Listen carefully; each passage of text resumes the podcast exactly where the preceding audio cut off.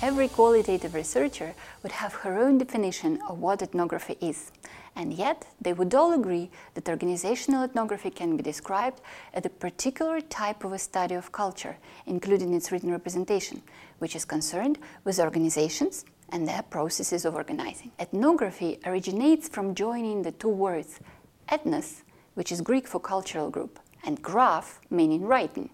John van Maanen described ethnography as tales of the field. Ethnography in general is devoted to describing ways of life of humankind. Organizational ethnography is a social scientific description of group of people interacting together for a period of time within organizations, whether formal or informal. Patton notes that this type of qualitative study is built on the assumption that such interaction eventually brings about a collection of behavioral patterns and beliefs that constitute standards for deciding what is, what can be, how one feels about it, what to do about it, and how to go about doing it.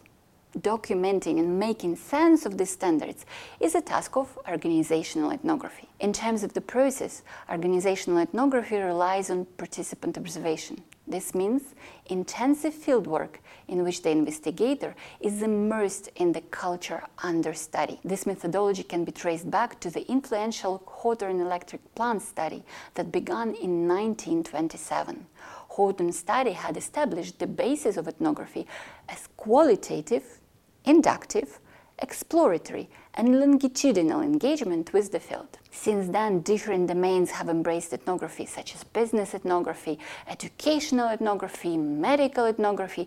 For example, in 2016 17, Corman completed more than 200 hours of observation to see how paramedics work in and on their ambulances. Corpusson and Motius demonstrated four bodily practices fitness, intimidation, cleanliness, and toughness that construct police officers' selves, and Schoneboom documented work life of anonymous work bloggers. Multitude of references indicate that organizational ethnography is a well-established research methodology. Over the years, the toolkit of ethnographers has enriched. Now it includes not only direct observation, but also diary studies, interviews, video recordings, photography, and artifact analysis.